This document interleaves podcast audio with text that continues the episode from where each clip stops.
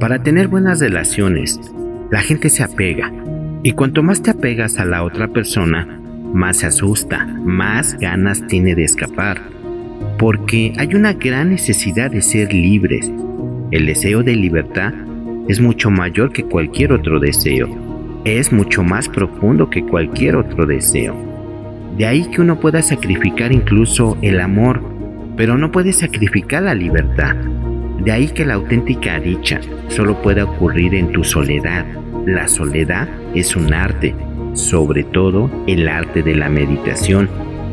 Estar completamente centrado en tu propio ser sin ansiar a la otra persona, estar en tal profundo reposo contigo mismo que no necesitas nada más, eso es la soledad.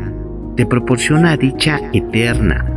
Si primero estás arraigado en tu ser y luego te diriges a una relación, el fenómeno es completamente distinto. En este caso, puedes compartir, puedes amar y también puedes disfrutar este amor, incluso cuando es momentáneo. Puedes danzar, puedes bailar. Cuando desaparece, desaparece. No miras atrás.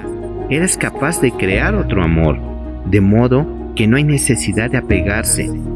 Das gracias a tu amante, gracias al amor que ya no está ahí, porque te enriqueció y te proporcionó algunos atisbos de la vida, te hizo más maduro.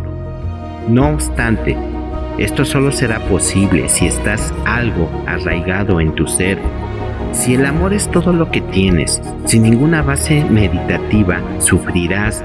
Cada relación amorosa tarde o temprano se convertirá en una pesadilla aprende el arte de estar solo y dichosamente solo, entonces todo será posible. Vida, vida, amor, amor y risas.